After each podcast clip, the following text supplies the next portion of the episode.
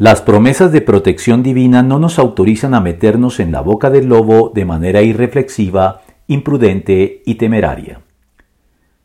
Cobardía, valentía o temeridad constituyen las opciones que toda persona tiene siempre enfrente a la hora de hacerse cargo con madurez de las dificultades y desafíos que la vida pone por delante de todos nosotros.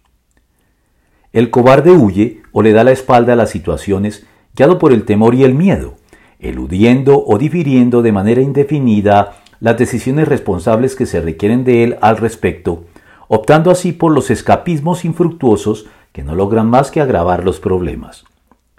El temerario, por el contrario, no rehuye ni aun los retos y desafíos que no valdría la pena ni siquiera asumir, pues lo ponen en un riesgo innecesario que, por lo tanto, podrían y deberían muy bien evitarse con una retirada magistral y estratégica para enfocarse de forma selectiva en lo que realmente tiene importancia.